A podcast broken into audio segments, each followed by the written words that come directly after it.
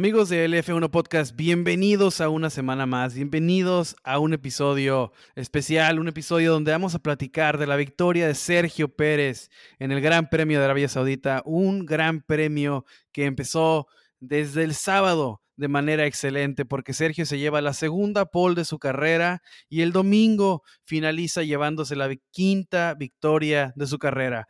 Y fue una gran carrera.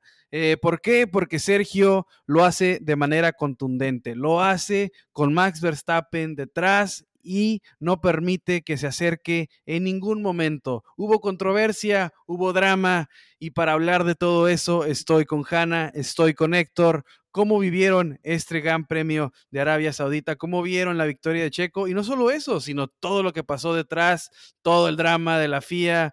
¿Cómo vieron este fin de semana? Bueno, pues estamos creo que muy contentos. Checo tal vez más que nosotros. Eh, definitivamente fue un fin de semana pues redondo, ¿no? Lo cerró de forma exitosa, inició con la pole, ya el año pasado había logrado ahí mismo la pole position, sin embargo en carrera no se le hizo y en esta ocasión pues todas las condiciones se dieron para que él lograra la victoria y esto nos demuestra no solamente la, la calidad de piloto que, que se ha ido formando ahora en Red Bull, sino que Red Bull de verdad es un equipo fuerte y no solamente por Max, ¿no? O sea, no es solamente Max el fuerte, sino que ambos eh, han iniciado muy bien la temporada. Así es, eh, un, muy buen fin de semana, eh, sobre todo pues para, para, el ganador, ¿no? Que es Checo pero aprovechó muy bien todas las oportunidades que tuvo, ¿no? Y no solo más allá de, aprovecharlas, sino que eh, pues viene con, con, con, esta presencia de, de, líder también, ¿no? Como viene a demostrar que también puede ser líder, que, que, que tiene materia para, para, hacerlo y que también aguanta la presión de cual, de cual sea. Y este cual sea no es, pues es Max, ¿no? Entonces, muy, muy, muy buen fin de semana. Así es, ¿no? Y, tal, tal como lo dices, ¿no? Este cual sea, este que venía de atrás no es cualquier cosa, ¿no? Se llama Max Verstappen, es un dos veces campeón del mundo y es un, y es un piloto que no le gusta estar detrás de absolutamente nadie, ¿no? Y es alguien que iba por todas, es alguien que juega limpio, juega sucio, juega como se tenga que jugar, pero quiere estar siempre al frente, ¿no? Y eso es algo, eso es una característica eh, de un ganador, de un campeón, ¿no? A veces no le gusta a mucha gente esta, esta faceta de algunos, de, este tipo de deportistas, pero pues así es, el, así es el deporte en general, ¿no? Los campeones no siempre van a gustar. Entonces, pues Max Verstappen, Checo Pérez son el, el, el foco de este, de este tema de Arabia Saudita. Checo Pérez lo hace de manera increíble, ¿no? Tal como dicen, porque no le gana a cualquiera le gana Max Verstappen. ¿Y por qué le enfatizamos tanto en esto? Porque durante 30, 35 vueltas, Max Verstappen tiene el segundo lugar y tiene la oportunidad de alcanzar a Sergio, tiene la oportunidad de alcanzarse y de que vuelvan estos fantasmas, ¿no? Vuelva este Barcelona, vuelva Brasil, nos acordamos de aquel no fighting de Bakú y viene a, poner, nos pone como en nos, nos, presiona a todos, ¿no? Que Christian Horner, que vayamos a escuchar a Pajarote en el radio, decirle a Checo que baje, que baje el ritmo, que, y, y al contrario, o sea, le dicen, pero Checo responde como quería que Checo respondiera desde el momento en el que se sentó en Red Bull, que es impon tu presencia, imponte como piloto y es algo de lo que por fin estamos viendo en Sergio Pérez y creo que hay muchos factores que que le permiten que por fin tenga esta actitud. Una, creo que el RB19 se le queda mejor, porque siempre había sido, habíamos hablado de, que si está hecho para Checo, si está hecho para Max, quién se siente más a gusto en qué.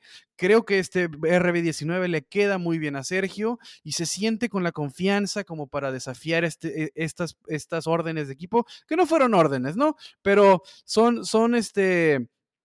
Son, son este, tiempos que les mandan para más, más bien este, cuidar los monoplazas, cuidar los motores, se sienten ganadores y no ven necesidad de seguir exigiendo.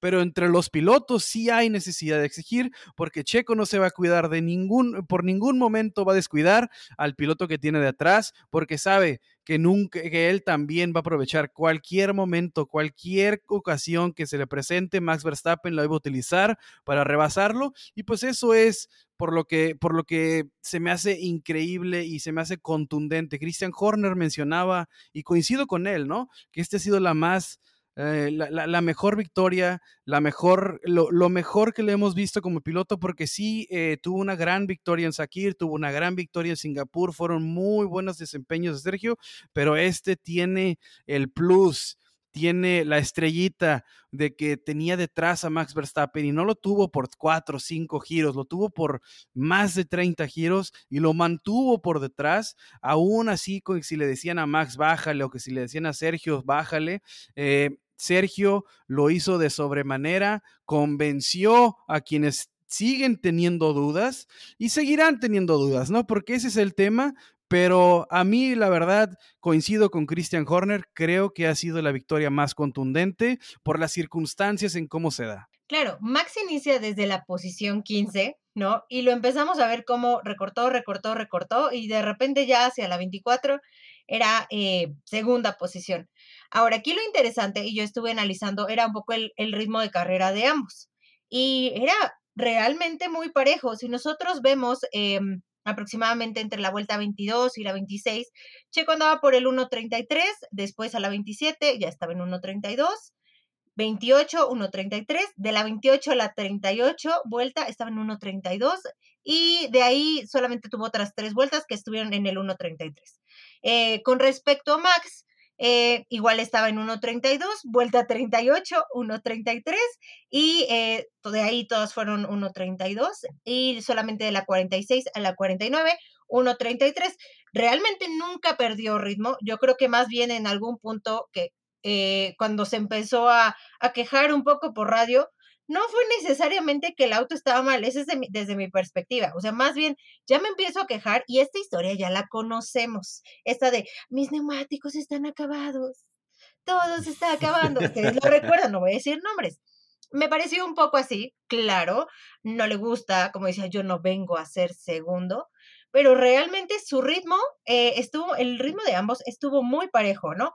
Y si estaba tan mal como él decía, pues ¿por qué la última vuelta me haces una de 1.31? Entonces no estabas tan mal como tú decías o como nos querías eh, en algún punto tal vez hacer creer para que, para que Checo bajara el ritmo. Pero definitivamente, si yo cuando vi las vueltas que faltaban dije, no, ya lo va a alcanzar. O sea, ya yo dije, ahorita en, en un par de vueltas lo va a alcanzar. Y no, o sea, realmente iban marcando vuelta rápida, vuelta rápida uno, el otro, iban así. Entonces, también esto me agrada porque si bien en, años pasados hemos dicho, no, pues es que el auto de Checo está más, este, no le echan ganitas al carro, le, le falta, ¿no? Creo que ahorita el auto eh, de ambos, si no está exactamente igual, eh, creo que está de alguna forma un poco parejo, aunque claro, si bien el RB19 es un auto que tiene mucho potencial, por ahí tiene sus detallitos, porque sucedió justamente eh, lo de Max en clasificación, ¿no? Y, cambios que ya empezaron a hacer con Checo. Así es. Y como mencionas, Jorge, el, balance, ¿no? Yo creo que ya Red Bull dio con ese balance que, que tanto deseaban desde hace, pues digo, que se empezó a notar en la temporada pasada, pero sobre todo, pues ya en esta, desde un inicio. Eh, este balance que pues le da a Checo las herramientas para poder estar peleando como de la manera que está haciendo, ¿no? Y también pues presenciamos esta, esta batalla a, distancia, ¿no? Porque era, te marco vuelta rápida y luego viene Max y también te marca vuelta rápida y estuvieron así en este scrap de, pues no sé cuántos fueron alrededor de como unas 6, 7 vueltas que estuvieron intercambiando este Fast Lap, pero pues sí, súper bien. Eh, también lo que me, hace ruido, igual que a Hannah, es como pues Max se, empieza a quejar, ¿no? Que, oye, me está fallando esto, me está fallando esto, y de repente baja ritmo, sabe que ya no va a alcanzar el checo, pero te mete una vuelta rápida y pues como que las, las, las, ¿dónde están las quejas, no? Ahora, o sea, como, ¿qué fue entonces? ¿Qué, qué, qué, qué, de dónde sale esto? Pues le compitió tanto a Lewis Hamilton, y no tanto, ¿no? Pero fue tan intensa la batalla que con algún truco se tiene que quedar. Con alguna maña le tuvo que pescar a Lewis, y no solo a Lewis, ¿no? Creo que eso es algo que muchos pilotos no han hecho a lo largo de la historia. Entonces no me sorprende, ¿no? Y creo, y, y lo repito, es un campeón, es un ganador, y no siempre nos van a gustar las mañas que traen este tipo de competidores. Entonces, pues, si era verdadero, si era falso, como lo dice Hanna, ¿no? En la telemetría no se mostró nunca que su, que su monoplaza estuviera sufriendo de algún daño, que mencionaba que era el crankshaft, no creo, la verdad, los números no nos no reflejan un daño en una pieza tan importante, pero pues vaya a saber, ¿no? Vaya a saber qué era lo que estaba tramando Max Verstappen. A final de cuentas, esos cinco segundos se mantuvieron siempre. Y eso es algo que es, repito, eso es, lo, el punto más importante y es lo que más me llevo de esta carrera, ¿no? Como Sergio Pérez hace uso de su maquinaria para eh, mantener ese ritmo, ¿no? Y hablando de maquinaria, en, en, en, en el, en, el transcurso de la carrera, si es un, este, una carrera redonda, si es un fin de semana redondo, hay un pequeño asterisco que es el arranque, ¿no? Porque otra vez pierde la posición eh, al iniciar la carrera. En Bahrein la pierde contra Charles Leclerc, hoy la pierde contra Fernando Alonso. Claro, Sergio tiene la maquinaria, tiene ese RB19 que es ampliamente superior al resto para saber y no ponerse en, este, en una actitud este, demasiado arriesgada. Él sabía que eventualmente iba a rebasar a Fernando, ¿no? Ese rebase se iba a dar, entonces mantiene la calma. La experiencia que tiene Sergio le permite tener esa calma para simplemente acercarse y rebasarlo sin, sin mucho argüente.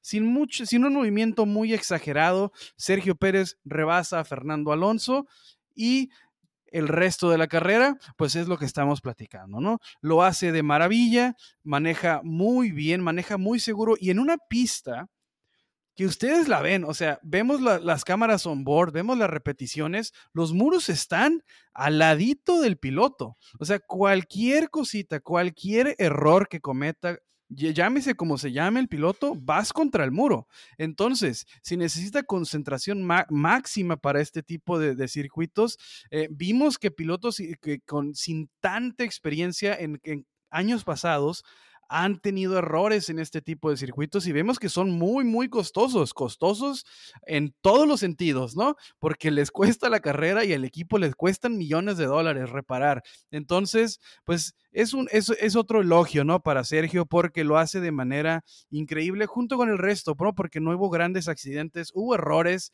por ejemplo, de que no fue un error. Falla el, monoplaza de Lance Troll, pero el error fue la decisión que se toma con eso, ¿no? Que ahorita, ahorita lo platicamos. Pero, pues sí, ¿no? Sergio Pérez hace un carrerón. Eh, repito, yo creo que es la mejor victoria de su carrera. Quinta victoria de su carrera, cuarta en circuitos callejeros, ¿no? Nadie le puede decir a Sergio Pérez que le hace falta calle. Creo que nos deja eh, clarísimo que es un, es un máster de los circuitos callejeros y pues no más, ¿no? Eh, fin de semana redondo para Sergio, es claro. Repito, el asterisco que le podemos poner en todo este gran fin de semana es el arranque. Creo que hay todavía que mejorar. Y con un, eh, con un coequipero como Max Verstappen, se tiene que mejorar sí o sí. Porque si Checo consigue otra pole, que no, no lo podemos dar como, como, que no se va a dar, como que Max en las, en, en las mejores circunstancias se va a llevar todas las pole position. No, Checo tiene oportunidad de conseguir más pole. Entonces, si, si, la, si la guerra interna va a ser 1-2 al iniciar todas las carreras, Checo no se puede dar el lujo de perder la posición contra Max en cualquier otra carrera y, tratar de, de, rebasarlo o quejarse después si es que dicen el famoso no fighting, ¿no? Entonces es algo que tiene que asegurar Checo, que se tiene que pulir porque la competencia que tiene al lado del garage es, ya sabemos, ¿no? Es ardua, es férrea, es, y no es necesariamente eh, la más este, agradable, pero pues es lo que es y es un pilotazo, ¿no? Y hay que jugarle, hay que jugarle limpio, hay que jugarle sucio, hay que jugarle como que se le tenga que jugar, pero es Max Verstappen y hay que darle, hay que respetar ese hecho, ¿no? Y si bien Checo eh, le sentó este circuito y sabemos que los circuitos callejeros se le dan. De hecho, a Max no le gustan. Él ha dicho en ocasiones anteriores que no le gustan. Es más, si fuera por él, ni siquiera deberían existir los circuitos callejeros. Y él así lo ha declarado, ¿no? Entonces, creo que, y aquí voy a mencionar un nombre que yo sé que ustedes quieren hablar de esa persona. Por ahí decía Jos Verstappen, papá de Max Verstappen. Él decía, pues, es que Checo tenía que aprovechar casi casi la oportunidad, no siempre se le da, pues que la aproveche.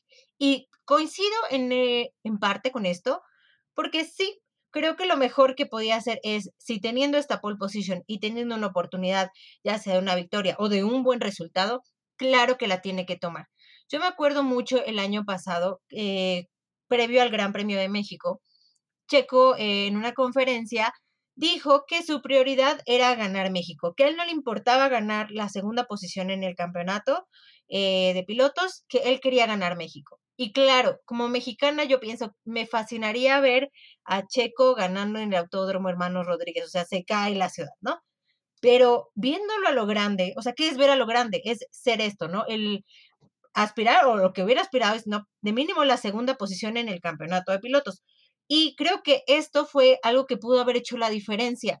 Eh, si Checo hubiera aprovechado oportunidades que de repente se le dieron y se le escaparon las manos el año pasado, no se hubiera visto en la posición de estar en la última carrera peleando por Charlie, con Charles Leclerc por los últimos puntos, ¿no?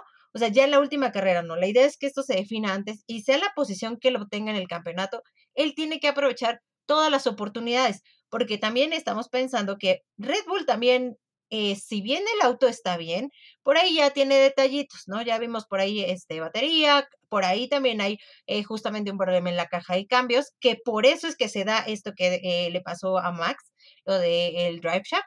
De hecho, por eso es que se da este daño en, en el eje. Cuando tu caja de cambios no está funcionando apropiadamente, entonces va a generar mayor cantidad de revoluciones y esto es lo que rompe esta pieza, ¿no? Entonces, em, sí es importante que Checo aproveche todas las oportunidades que estén. Así es, ¿no? Checo tiene que aprovechar todas porque sabemos que Max Verstappen no va a dejar ir ninguna. Entonces, y, ahorita que mencionas a, a, este personaje, Jos Verstappen, ¿qué tipo, no? ¿Qué tipo? Porque, o sea, sí, eres papá de Max sí siempre vas a preferir a Max, ¿no? Es, es, evidente. O sea, eso nadie se lo reprocha, porque es inevitable. Es como decirle a Lawrence Stroll, eh, ¿por qué prefieres siempre a, Lance, ¿no? Es, es, papá e hijo, es una, el, también está el papá de Lewis Hamilton que siempre está presente, ¿no? Son estas figuras, estos papás que ya nos acostumbramos a ver, pero tiene ese especial, Josh, que la verdad ah, no es una persona que digas muy agradable, porque podría ser un poco más profesional, yo creo, ¿no? Podría ser eh, quizás un poco menos, hacerlo menos público, ¿no? Lo mal que le cae Sergio, o si no le cae mal, al, al menos esa es la impresión que da, ¿no? Esa es la impresión que me deja a mí. Y digo, es lo de menos, es lo de menos lo que piensa ese señor, pero creo que sí se debería hacer algo, o alguien, o, tanto, todo el equipo de relaciones públicas que trae atrás, que se impusieron a inventar lo de Checo, Mónaco el año pasado, eh, le deberían de dar un consejo, ¿no? De como, eh, no sirve de nada que estés haciendo esas caras, no sirve de nada que te comportes de esa manera, no sirven de nada tus declaraciones de que Checo tiene que aprovechar porque no tiene muchas oportunidades. O sea, creas una, una narrativa que no le ayuda a nadie. Entonces, eh, debería hacer uso de ese equipo de relaciones públicas que sabemos que trae. Sabemos que trae un equipo que, que, que está al, al, a pie de cañón, nomás esperando alguna oportunidad para sacar la nota que sea, pero alguien debería hablar, ¿no? Con, con, con Joss y aconsejarle mejor porque el, eh, su hijo es un fuera de serie, no necesita estas cosas. Sí, eh, y, y, y, todos estos comentarios al final repercuten en, en, eh, pues en Max, ¿no? O sea, Josh pasa a segundo plano y todo repercute en Max. Por ahí vi un, vi un comentario muy chistoso, no me acuerdo dónde, pero fue, era que decía, Checo se llevó la victoria pero la cara de Josh Verstappen se llevó el día. estuvo bueno, estuvo bueno. Y en este mismo juego eh, de declaraciones, siento que fue un poco lo que empezó a decir Max, porque Max decía, es que, o sea, qué bueno que llegamos a esta posición, pero el equipo nos tiene que dar autos en la misma condición. A ver, Max, vamos a ser honestos, ¿cuántas veces, cuántos años ha sido prioridad para el equipo? Y no quiere decir que no lo sea ahorita, sino que él trató de señalar, incluso hasta pienso, porque eh, justamente relacionando lo que pasó en clasificación, o sea, como que es lo mismo. Y no lo sé, vamos a poner en duda si fue real, si fue falso, lo dejamos en duda. Pero el punto es que tú te quejes y decir que no te están dando el auto y que no te están dando prioridad, eso es falso, porque sabemos que eh, Red Bull gira en torno a Mercedes, a menos que hay cosas que han cambiado últimamente, sí, pero gira en torno a él. Entonces, eh, sí, estas declaraciones definitivamente no van. Él, yo creo que más bien cuando se empezó a quejar fue porque vio que Checo tenía muy buen ritmo. Y justamente también el, papá, ¿no? Eh, yo lo pienso y sabemos que él era piloto también, eh, también fue piloto, pero no fue un piloto destacado, no fue un piloto que nos dio este, grandes cosas, creo que tuvo más abandonos que podios en su carrera, ciento y algo tuvo, este, ciento, carrera, este, ciento y tantas carreras compitió, y tuvo más abandonos que, que aciertos. Entonces, ¿qué trasladas a tu hijo, no? Este sueño de, de, haber, de que sea el piloto que tú no pudiste ser. Esa es la realidad para mí y yo lo he llegado a decir, para mí Max es como un piloto robot, ¿no? Porque creo que nació para esto, no creo que en algún punto él haya tenido oportunidad de decidir ser otra cosa, lo decidió porque así lo llevó su papá toda la vida. Entonces, creo que debe estar satisfecho por todo lo que ha logrado, pero de alguna forma también puedes motivar a tu hijo de, de otros aspectos sin empezar a plantar todo este tipo de, de ideas. Así es, ¿no? Y, y, es, y, es, y es, seguirá siendo tema, ¿no? No creo que en, lo que resta de temporada, en lo que resta de situaciones, no creo que sea la última vez que vayamos a platicar sobre alguna de las carotas, alguna de las jetas que va a plantar Jos Verstappen. Entonces, pues seguiremos hablando después de este señor, no le dedicaremos más tiempo. En, algún, en el futuro le vamos a dedicar más, claro que sí, porque está chistoso. Pero bueno, eh, Max Verstappen... Eh, Sí, Sergio Pérez, gran carrera, contundente, pole position. Max Verstappen, P15 a P2, vuelta rápida y se mantiene en el liderato del campeonato de Fórmula 1 2023. Está número uno gracias a esa vuelta rápida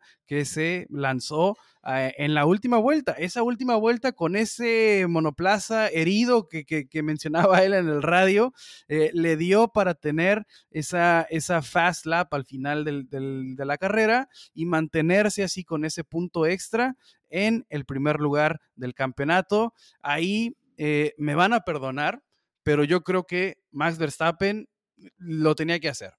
No, niego que Checo también, Checo también, creo que hay un error de comunicación con Pajarote, eh, o, o, no sé exactamente qué fue lo que pasó, que Checo no pudo hacer la vuelta más rápida, pero Checo se lleva la carrera, entonces no le demerito absolutamente nada, pero no voy a criticar a Max Verstappen por hacer la vuelta rápida. Es lo que tiene que hacer, es se quiere mantener en primer lugar y tiene que sacar los codos Max Verstappen cuando tenga que hacerlo. Entonces, uh, muchas cosas sí podríamos decir de Max Verstappen, pero esta yo para mí personalmente no creo que es algo reprochable, creo que lo haría él y lo harían todos. Entonces, eh, gran carrera de Max, P15 a P2, creo que es un muy buen esfuerzo. Creo que el RB19, sin duda alguna, está por encima de absolutamente el resto de la parrilla. Lo decía cuando estabas mencionando los tiempos, Hanna, sobre, sobre Checo y sobre Max. Estaban rodando básicamente a un segundo por debajo del resto de la parrilla. Entonces, es demasiado. Eh, la ventaja que tiene el Red Bull, el RB19 sobre los demás, y me lleva para seguir en el tema, ¿no? Me lleva a, pensar, yo creo que la verdad, Stefano Dominicali, eh, se me escapa el nombre del, señor que está a cargo de Liberty Media, pero yo creo que deben hablar, o si no es que ya hablaron con Cristian, y le tienen que decir, si no permites competencia interna, ¿qué vamos a ver en el 2023? O sea, si Max Verstappen o Sergio Pérez, el que como se llame, le permites que se vaya y, no, y, vas a empezar con el no fighting y con el cuida los tiempos. O sea, ¿qué vamos a ver en 2023? Porque sí es un poco preocupante, ¿no? Eh, sí estamos contentos. Eh, Sergio Pérez, este, pole position, Sergio, Sergio Pérez gana, estamos contentos, pero yo la verdad sí me preocupa también el espectáculo. Me preocupa que Fernando Alonso, o sea, es el único que se está acercando. Eh, me preocupa también, o sea, el resto de la temporada, si eh, depende, la verdad, y, repito, ojalá Stefano Domenicali y eh, esta, la gente encargada de Liberty Media le haya dicho a Red Bull, tienes que permitirlo, tienes que darnos show, porque la Fórmula 1 está invirtiendo billones, billones en Miami, billones en Las Vegas, billones en todas estas carreras nuevas, billones en Jeddah. O sea, lo que se invirtió para mejorar el circuito, para darle más espectáculo al año, a la temporada, y que me vayas a salir con que no vas a permitir y vas a dejar que, o sea, imagínate que se estrene Las Vegas esa carrera le están metiendo una, en, en, este, en mercadotecnia, en show, eh, en trailers, en todo, y que lleguemos a Las Vegas y Max Verstappen 70, 90 puntos arriba del campeonato. O sea, o sea, si se da naturalmente, pues ni pedo, ¿no? O sea, así es. Pero si se da porque empieza Red Bull a jugar como siempre ha jugado, pues entonces creo que sí va a dañar todo esto en lo que está trabajando Fórmula 1. No sé si ustedes lo vean de la misma manera, pero creo que Christian Horner, Stefano Domenicali y Liberty Media deben de tener conversaciones y decir, tienes que permitir que se den entre estos dos porque los demás no, van a, no te van a alcanzar, o por lo menos hasta hoy, así parece. Y aquí agregaría otro factor hablando de, de todo esto de qué tan entretenido puede ser. ¿No? Y a mí me llamó mucho la atención y agregaría otra, otra parte, que es Pirelli. El stint más largo de neumáticos, eh, con neumáticos duros, fue de 49 vueltas y la carrera es de 50. ¿No? O sea, yo creo que y fue porque tuvo eh, de Oscar Piastri, que tuvo ahí un pequeño incidente al inicio de la carrera. De hecho, le, tuvieron que hacer el cambio de neumáticos y un cambio de nariz. Pero dices, o sea, ¿qué, ¿qué juego vas a tener con un neumático que te dura casi, o sea, yo creo que hubiera durado toda la carrera, así de sencillo, ¿no? O sea, solo porque tuvo esta cuestión y porque obviamente hay que hacer la atención, pero eh, me habla que entonces hasta Pirelli tiene que optar entonces por otras estrategias, porque esto si bien dice, ay, sí dura el neumático, sí, sí dura, pero entonces o sea, ¿dónde va, voy a tener también espectáculo? Que muchas veces las estrategias en las detenciones es parte del espectáculo. Y aquí, o sea, ni siquiera me estás dando eso. Sí, y pues nos, nos, nos regresa a lo que decía Russell, ¿no? En, la primera carrera. O sea, esto ya está definido prácticamente. Entonces, ¿cuál, cuál, cuál va a ser el entretenimiento para, para nosotros? Pues que haya una, una batalla interna, ¿no? O sea, si no, va a ser de Aston Martin para abajo y a Red Bull, pues ya lo dejamos ahí, ¿no? Porque pues ya, prácticamente ya está definido. Así es, o sea, Red Bull tiene que no sé si Red Bull, creo que la Fórmula 1 en general tiene que trabajar en esto. Eh, perfecta y totalmente de acuerdo con lo que dices de Pirelli. Eh, o sea, Pirelli también tiene que ser un poco más arriesgado en las estrategias, no irse tan conservador al elegir los neumáticos. y, esto en, en, afán de más espectáculo, en afán de que los neumáticos duren menos, en afán de que las estrategias jueguen un papel más importante, ¿no? Porque si Red Bull puede manejar con el neumático medio, o duro durante el 79%, 80% de la carrera, pues entonces, ¿qué nos dejas? Eh, ¿Qué queda? ¿Qué sobra? ¿No? Eh, eso que mencionas de Piastri.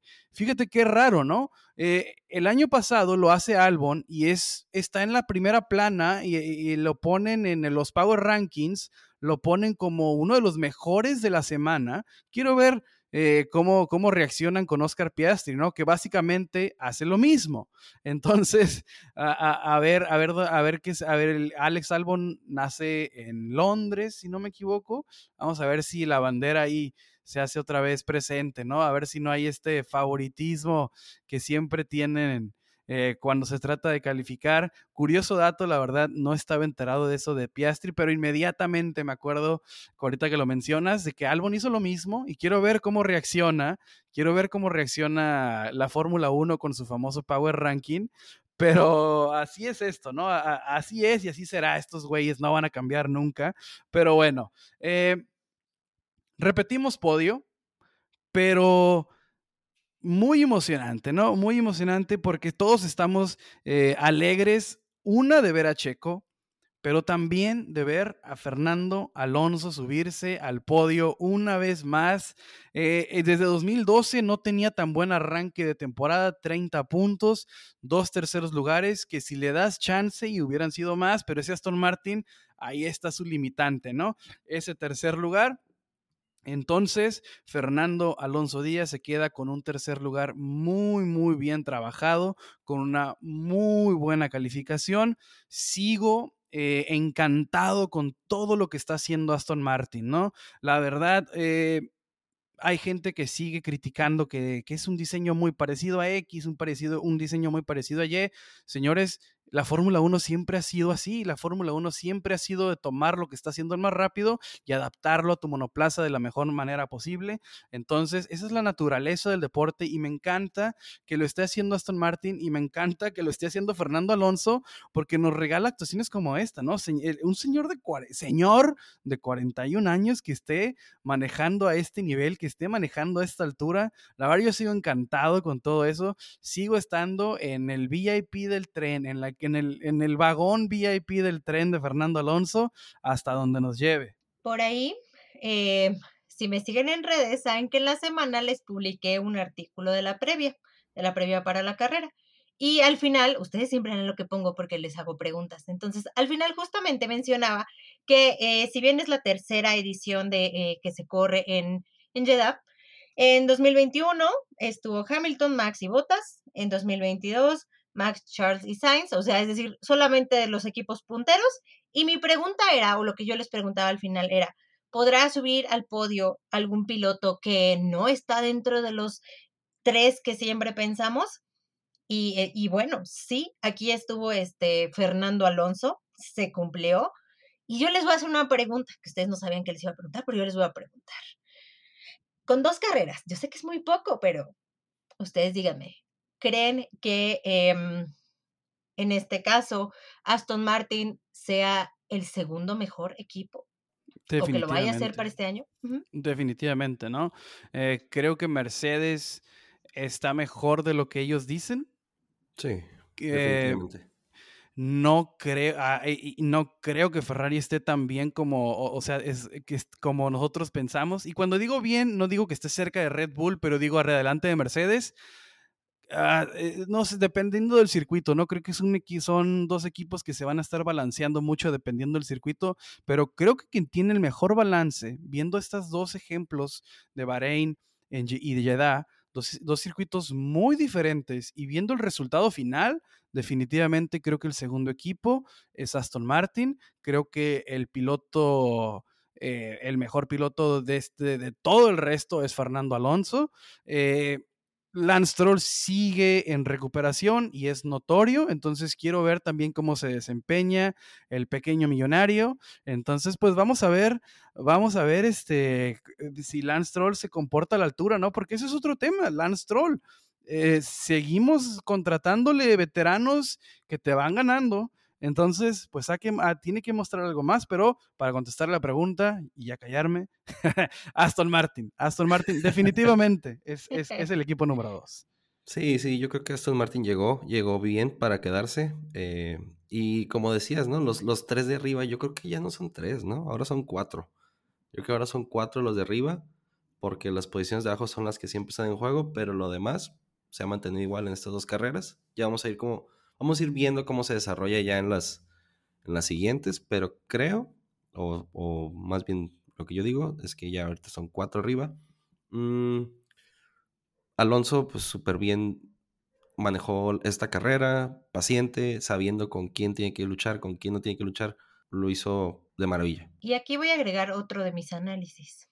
Em, hablando de los neumáticos, eh, las primeras cuatro posiciones eh, llevaron la misma estrategia.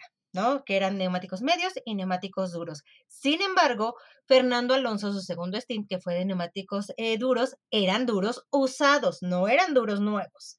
Eh, y, e incluso llegó algunas vueltas a estar en, el 1.32, es decir, un ritmo no igual, pero similar, eh, obviamente, a lo que en algún punto tuvo Red Bull.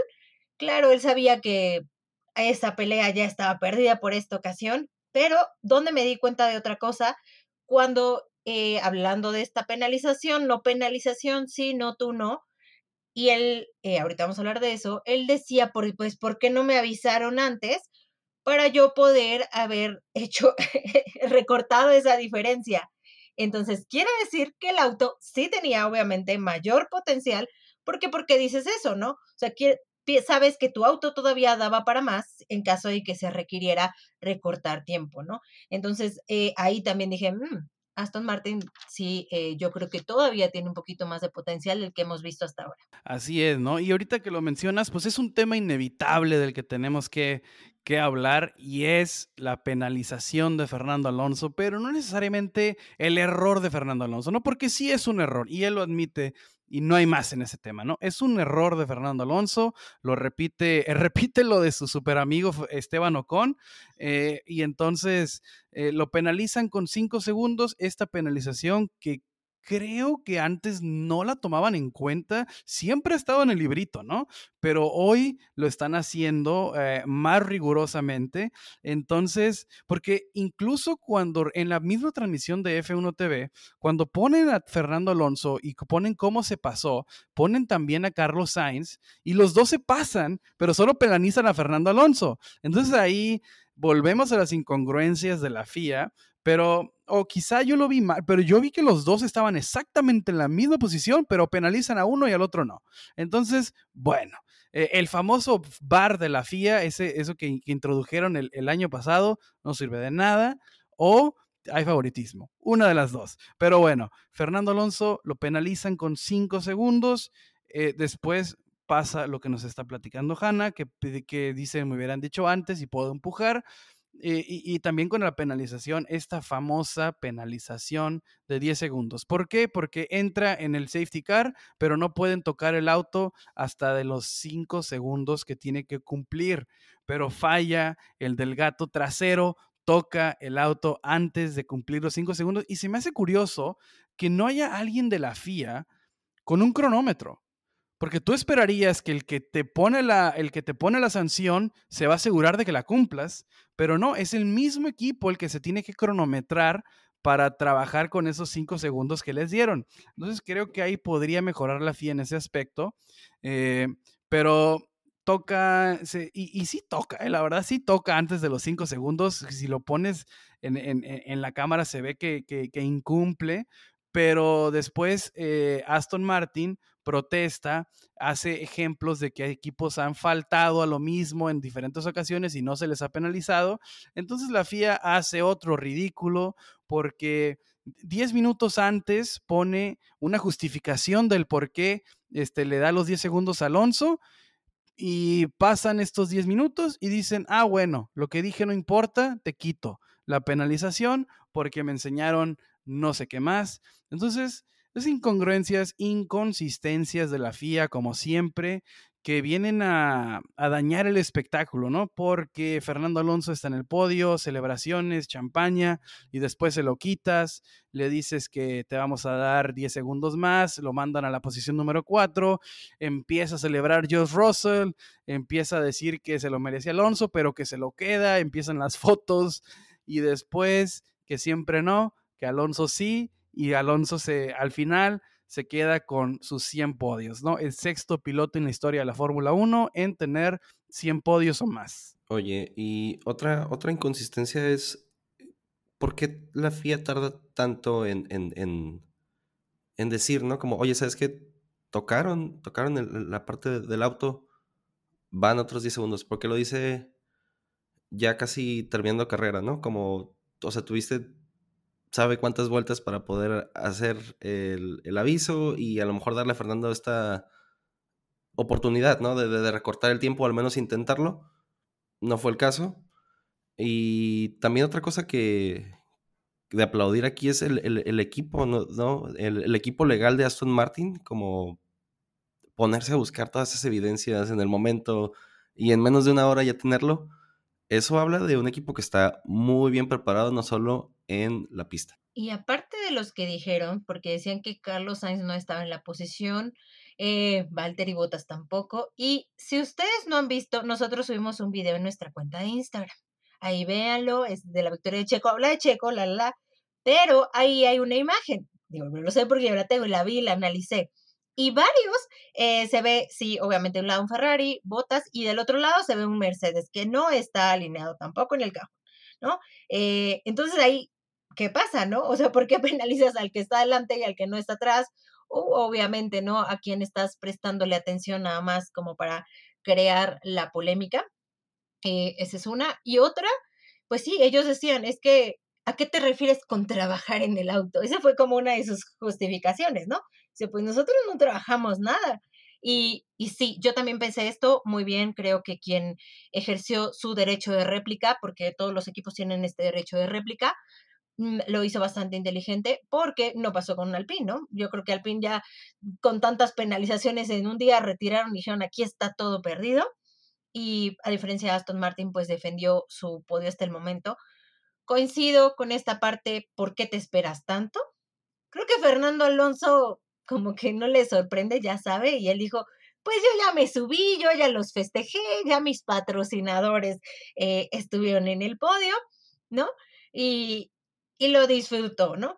Claro que a mí lo que de verdad, yo hasta digo, mejoras otra cosa, ¿no? Porque todavía vas y le das el trofeo a Russell. Y Russell está feliz, increíble, y luego vas y se lo quitas. O sea, ¿qué necesidad tiene Russell como piloto de estar viviendo esta situación de te lo doy, te lo quito, ¿no? Es más, hasta Mercedes ya te hizo una, una imagen de broma, ¿no? Que en el trofeo, la foto del trofeo le ponen este, una, una P4, ¿no? Algo así le ponen. ¿Qué necesidad hay que como piloto estés en esto? Eh, estar pasando esto cuando no hiciste una mala carrera, cuando corriste bien y tú pasas la pena de que te lo den y te, y te quiten tu, tu, este, tu trofeo, ¿no? La verdad es que creo que ahí definitivamente es vergonzoso que hagan esto, ¿no? porque te esperas tanto si fue algo que pasó al inicio? Y esto es algo que seguramente hemos eh, hablado muchas veces, aunque no estaba en este programa, pero yo sé que seguramente lo han dicho, yo lo he dicho en otros lugares muchas veces, es esta inconsistencia, estas, em, estas formas de repente llevar las cosas, atrasarlo, todo esto. Voy algo que no saltó mucho a la luz fue Logan Sargent. O sea, Logan Sargent ni siquiera, o sea, ni siquiera, digamos, calificaba para estar clasificado, ¿no? Porque no hay, eh, de acuerdo al reglamento, pues no cumplió con lo mínimo para clasificar. Se habló de esto, nadie dijo nada, ¿no? Y el equipo fue y dijo, bueno, pero es que, y sí, usando el reglamento así de, no, pues es que él sí marcó tiempos en este, en práctica 3 y ya, ¿no? Así, ah, bueno, está bien, sí, todo está bien, corres. Eh, eso se hace como un, con un, eh, o en qué posición lo colocan de acuerdo al tiempo y ya, ¿no? Y entonces el que, si alguien clasificaba este, con un peor tiempo que tú, lo ibas, lo iban a, poner a Logan eh, superior a él, eso es lo que me llama la atención también. La famosa regla del 117% es a la que te refieres, ¿verdad? Sí. Logan Sargent no lo dio. 107. 107, 107%. Entonces, y, y, sí es cierto, ¿no? Porque yo, yo me quedé también, eh, no, no, la, no, no, no, me quedé pensando en la regla del 107%, sino me quedé más pensando en lo que estaba haciendo Logan Sargent, que sí, eh, le veo garra, le veo con qué, pero también sale mucho la inexperiencia, ¿no? Entonces, pues eso, eso solo el tiempo se lo va a quitar, volviéndolo a la FIA, sí, qué pinche necesidad qué pinche necesidad de estar con esto, te lo doy, te lo quito. Creo que George Russell es el único piloto que le han dado trofeo por P4 en la historia del automovilismo. Entonces, pues, eh, y no solo eso, no solo eso, sino que hay otro detalle que pudo ser eh, fundamental para la carrera de Checo, pero que no, al final no afecta tanto, ¿no? Y es el safety car de Lance Stroll. ¿Alguien me quiere explicar ¿cómo carajos la FIA determina que eso es un safety car? O sea, estamos hablando de una, de una pista que hace dos años creo que hubo como seis virtual safety car en ocasiones en las que decías, oye, este sí es un safety car eh, completo y sacaban y sacaban el virtual safety car y ahora que Blandstroll básicamente está fuera de la pista, me sacas del safety car y me pones en riesgo la carrera de Chequito, entonces no puede ser posible, no puede ser posible y estoy jugando con eso, pero digo, no es posible la verdad lo que está haciendo la FIA porque seguimos con las inconsistencias, ¿no? Una, lo de Fernando Alonso y ahora resulta que yo, yo ni siquiera había botas, ahora resulta que ni botas estaba en posición, ni el Mercedes estaba en posición. Entonces esta rigurosidad selectiva me hace odiarlos aún más porque no puede ser posible, no, no puede ser que estés haciendo este tipo de decisiones y no puede ser que estés determinando que lo de Lance Stroll es un safety car. Entonces, elimina el virtual safety car del, del mundo de la Fórmula 1, porque si eso no es un virtual safety car, nada es un virtual safety car. Entonces, la FIA hace las cosas mal otra vez. A final de cuentas, el resultado final no se ve tan afectado, pero pudo haber sido algo que hubiera hecho más amargo el resultado, ahorita estuviéramos, eh, hubiéramos empezado, ¿no? Con el se le va la victoria Checo por un mal safety car, hubiera sido un trago amargo eh, por algo que era completamente innecesario, por algo que según tú creaste una solución, o sea, creaste el virtual safety car para no trabar este tipo de situaciones y me lo sacas cuando era eh, súper necesario el, el, virtual, o no necesario, ¿no? Era el momento ideal para sacar un virtual safety car. Entonces, pues así la FIA, ¿no? Así es, así será, nunca cambiará. No sé de qué canción es, me la acabo, la acabo de que, piratear, pero eh, mal, mal, mal, mal la FIA. Eh, pasan los años, repito, pasan los años y la FIA, lo que se maneja en la FIA, la gente que está ahí eh, como Stewart, no es seria. No es seria por lo que lo, que pasó con las penalizaciones y ahora con lo que agrega Hanna de que ese selectivismo de a quién penalizo eh, no es serio lo que se está manejando y con una competencia que se está haciendo tan popular, estar exhibiendo este tipo de, reglamentaciones no, no ayuda absolutamente nada. Sí, así es. Eh, pudo repercutir de una manera muy negativa en la, carrera de Checo, como, pues, como fue el, año pasado, pero pues por suerte no, no, no pasó a mayores, ¿no? Por ahí leí que, que la FIA decía que no tenía pruebas suficientes para saber dónde estaba el auto de Lance. Entonces es como, hay, mil, hay miles de cámaras cubriendo el evento. Ah, eh, o sea, ¿qué les falta? ¿no? les presto un walkie-talkie para que los stewards les, digan, oye, ya está casi fuera. O sea, no es posible. O sea, cuestan 10 dólares en la tienda, ¿eh? O sea, no, es posible. Es una justificación para la FIA. Exactamente. Un, WhatsApp y un mensajito de WhatsApp. ¿Dónde está? Ok, Spiritual Safety Car o no.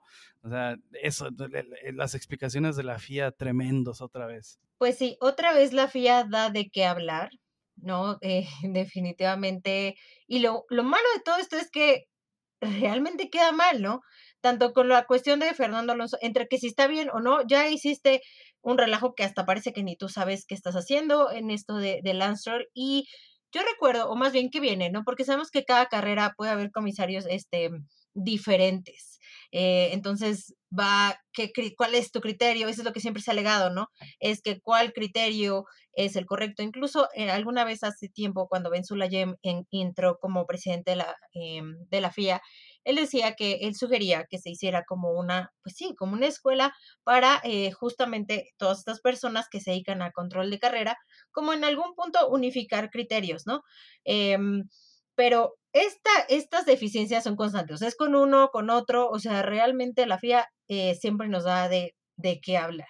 Así es, ¿no? Y, y, y, en lo que debería ser un espectáculo redondo, en lo que debería ser una celebración, en donde sí inevitablemente se tiene que penalizar porque hay reglas, pues terminan haciendo un, un, desorden, terminan haciendo... Uh, eh, poniéndonos a, platicar, ¿no? De estas incongruencias, de estas inconsistencias de la FIA, pero bueno, así es el automovilismo, así es esta, esta Federación Internacional de Automovilismo y no va a cambiar porque lo hemos platicado año tras año tras año y no cambia, ¿no? No cambian las incongruencias, no cambian estas inconsistencias, no cambian las malas decisiones. Entonces, pues así es esto, ¿no? Solo iba a agregar algo de Checo cuando eh, justamente eh, se da el, el safety car, bueno, más bien después de la carrera él decía, o sea, yo cuando vi el safety car dije, no, va, o sea, en su mente yo creo que es como el meme, ¿no? Va a suceder de nuevo. Eh, claro que sí temió por, por su vida y todos eh, por eso. lo bueno es que obviamente no, no resultó de forma negativa para el piloto, pero sí, obviamente entramos en esta situación, ¿no? Que es algo que puede incluso cambiar completamente un resultado. Y pues bueno, ya platicamos de lo de Checo, ya platicamos de lo de Max, del desagradable, eh, de las caras, de las jetas de su papá, platicamos también sobre la pelea interna, eh, pero pues vamos a, a, platicar un poquito eh, de Mercedes. ¿Qué está pasando en el equipo alemán? ¿Es tan grave como dicen o es gracias al circuito que vemos una mejor cara del equipo alemán? Eh, Toto Wolf ah, tiene sigue con sus declaraciones. Eh, se, nota que el equipo está en el limbo todavía en cuanto al, paquete aerodinámico, a qué van a hacer, si esos, esos famosos cambios radicales. Toto Wolf platica eh, en una imagen, en, bueno, no en una imagen, en una entrevista sobre es pues esa, qué camino tomará el equipo, ¿no? Y todo da a indicar o por lo menos sus declaraciones nos hacen ver que no le importaría parecerse al equipo que está ahorita dominando el circuito, que es lo que está dominando el campeonato, y eso me parece, y lo platicaba el episodio, lo platicaba en, episodios anteriores, ¿no? Para mí eh, es, no puede ser así. Esa es mi opinión, ¿no? ¿Qué carajos importa en los, en los oídos de, de Toto Wolf? Pero para mí no puede ser así porque, lo repito, eh, Red Bull se bancó durante años todo tu dominio y nunca tomó una sola página de tu libro y ahora eh, estas declaraciones de Toto Wolf dice que, se, que no le importaría la crítica si se llegara a aparecer otro equipo de la parrilla, pero ah, me preocupa, no me gusta. Incluso la, la, situación interna de Lewis Hamilton, John Russell, creo que Lewis Hamilton se está enterando eh, contra quién está compitiendo, ¿no? si el año pasado se le dio el, ¿cómo decirle? Se le dio la, la, la, interrogante de que si estaba trabajando en el monoplaza, de, que no estaba totalmente full en la carrera, sino tratando de desarrollar, de salir del bache. Hoy no sé si sea la misma historia, no lo veo contento. Dice que el monoplaza de George Russell es mejor o que él se siente mejor y que él definitivamente no es uno. Eh, entonces seguimos, ¿no? Seguimos con problemas, no hay soluciones, simplemente nos vienen a platicar lo que siguen sufriendo y no escucho a ninguno de los cabecillas que me diga así lo vamos a arreglar. Incluso Toto, y voy a, voy a ser más específica con tus palabras, porque Toto dijo, pues no me importa, si tengo que construir un autobús como los británicos de dos pisos, pues lo voy a hacer. O en México su equivalente sería el turibus. y dijo, lo voy a hacer. O no me importa si hago un auto igual a Red Bull y tengo que pegarle, este, pues que Red Bull me dé un sticker y se la pego a mi auto, ¿no? Ya en un tono un poco sarcástico. Em, y esto habla claro, ¿no? De, de, ya la desesperación. No te va a decir que está desesperado, pero estas declaraciones lo dicen. Incluso algo que llamó mucho la atención fue la separación de Lewis Hamilton con su eh, fisioterapeuta, con su preparadora física, Angela Cullen, que sabemos que era, estaba pegada el día y noche y de repente así de adiós, este, bye, ya ni siquiera, ni siquiera en un, la, la, la temporada más avanzada. Estás hablando que en la segunda carrera, bye, y de hecho Toto Wolf declaró, pues respetamos la decisión de Hamilton. Es decir, que esto viene de algo de Hamilton. Y Hamilton lo ha dicho, no me siento uno mismo con el auto, ¿no? O sea, aparte de las deficiencias que hay en el auto, ¿qué está pasando que ni siquiera, o es, si realmente estás haciendo el intento de ser o lograr algo en el auto como sucede con Russell, ¿no? Aquí es de repente me preocupa un poco porque dices, oye, pues eres multicampeón, ¿no? Tienes esta, eh, se supone que deberías de tener esta garra. Ahora, claro, no quiere decir que si pasas por un bache, pues eh, todo va a ser perfecto. No, pero me llama la atención cómo incluso en la parte eh, psicológica, personal, se ve cómo se está desmoronando Hamilton. Eh, sí es preocupante, la verdad. Quizá las exigencias físicas de este monoplaza no sea algo en lo que Angela trabaje tan eficientemente. Eso es un gran pero. Quizá, no sé, a lo mejor, como dices, emocionalmente, físicamente, Hamilton está en un en un bache, en, una situación bastante precaria y recurres a esto, ¿no? A, soluciones que a veces ni siquiera son buenas soluciones, pero tiene que haber un cambio eh, eh, sí o sí y a veces cabezas ruedan. Por ejemplo, Ferrari. Eh, a, lo mejor deshacerte de Matías Binotto no era la solución más inteligente, pero cuando las situaciones no están bien, cabezas tienen que rodar, cambios tiene que haber y pues este, este cambio es el que decide Lewis Hamilton que será el, adecuado para él, ¿no? Entonces, pues eh, a mí me tomó de sorpresa, eh, repito, la única explicación que yo le encuentro a esto de Hamilton, eh, quizá las exigencias físicas de este monoplaza le requieran trabajar de una manera en la que Angela no le esté ayudando y estoy siendo, la verdad, muy bondadoso con Hamilton, tratando de encontrarle una explicación así, pero eso es, eh, eso es lo que, lo que, pues, lo que se me viene a la mente, ¿no? Desde que escuché esa noticia. Pero bueno, señores, vamos a cerrar este episodio con una pregunta con una pregunta que nos hizo, otra pregunta que nos hizo Hanna. Esta fue antes de, empezar a grabar el, podcast y es lo mejor y lo peor de la carrera. Y vamos a empezar con Héctor. Héctor, tu mejor y peor eh, piloto, equipo, ¿qué fue? Eh, para mí lo mejor, Checo. Y también quiero agregar el equipo legal de Aston Martin. y lo peor, eh, Ferrari. Lo vi muy gris esta, esta, esta semana de carrera, la verdad. Para mí lo mejor fue Pirelli y sus neumáticos ultradurables. no, ya, ya, sinceramente, la victoria de Checo. Siempre emociona escuchar el himno de México a lo alto. La verdad es que es muy emocionante. En casa, eh, toda mi familia seguimos la Fórmula 1, entonces siempre que hay un podio de Checo y más victoria, de hecho siempre compran algo especial como un postre o un vinito o algo así, siempre ya es como tradición. Entonces, eh, bueno, para mí eso es lo mejor. La, la sombra o lo que yo considero un poco, me da, aparte de Ferrari, Sainz un poco, lo veo como con, incluso esto, ¿no? Anímicamente, así, no, no puedo. Y de aquí agregaría otro, que ni siquiera hablamos porque creo que no era tan necesario McLaren. O sea, McLaren al fondo, o sea, al final de la carrera por ahí veías, este, por ahí los dos peleando al fondo, pero pues, estás peleando en los últimos lugares, ¿no? Y no es un lugar en donde estaba McLaren. Entonces, para mí creo que definitivamente eso fue lo peor. Ya los crucificaremos a los de McLaren en la previa con, ah, para Melbourne.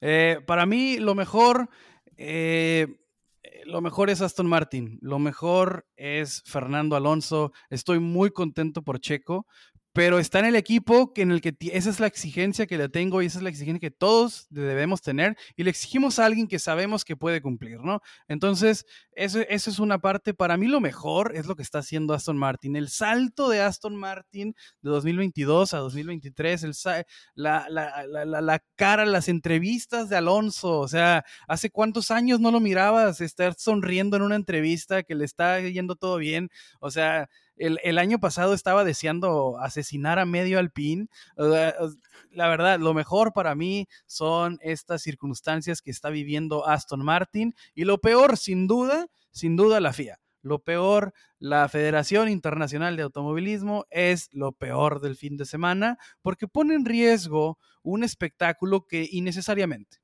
innecesariamente nos, nos, pone eh, e, en un volado si pudo haber pasado una circunstancia o, a veces el, el, safety car sí va a cambiar la carrera y es, y es así el automovilismo, ¿no? Pero se necesitaba ese safety car y, así es. Pero cuando no se necesita y te lo cambian de esta manera, hoy afortunadamente no pasó, pero eh, otra vez la FIA, ¿no? Otra vez el, safety car, otra vez con eso de te penalizo, no te penalizo y ahora sí, siempre no. Eh, para mí lo peor eh, es, es la FIA, ¿no? Hay equipos que lo hicieron mal, claro, pero el que tiene la manera, el que solamente tiene que fijarse en el reglamento y aplicarlo, y ni siquiera eso puede hacer, es la FIA y para mí es lo peor. Entonces, pues nada, una vez más agradecerles a ustedes dos, Hanna, Héctor, por estar acá. Eh, gente, agradecerles también por aventarse esta horita pasada, casi la hora de estar platicando sobre lo que pasó en el Gran Premio de Arabia Saudita. Eh, y nada, recuerden seguirnos a nosotros tres en nuestra red, eh, arroba Jorge R, R en Twitter, arroba Hanna-Rot en Twitter, en Instagram, arroba Emalo, para que sigan a Héctor, lean todo lo que está haciendo Hanna Rodríguez en chicasracing.com. Sigan sus artículos, muy, muy interesantes, muy nutritivos. Hanna, corrígeme si es la página correcta. Sí, Chicas Racing. chicasracing.com para que la sigan, para que lean todo lo que hace semana tras semana. Y pues nada, gente, acuérdense, acuérdense de seguirnos, arroba LF1 Podcast en Instagram, en Twitter, en Facebook. Si están en Spotify, escúchenos ahí, déjenos unas cinco estrellitas si les encanta el contenido. Esto nos ayuda a crecer muchísimo. Eh, y nada, muchas gracias por escucharnos una semana más. Nos vemos en la previa de, de Melbourne. Bye. Bye. Bye bye.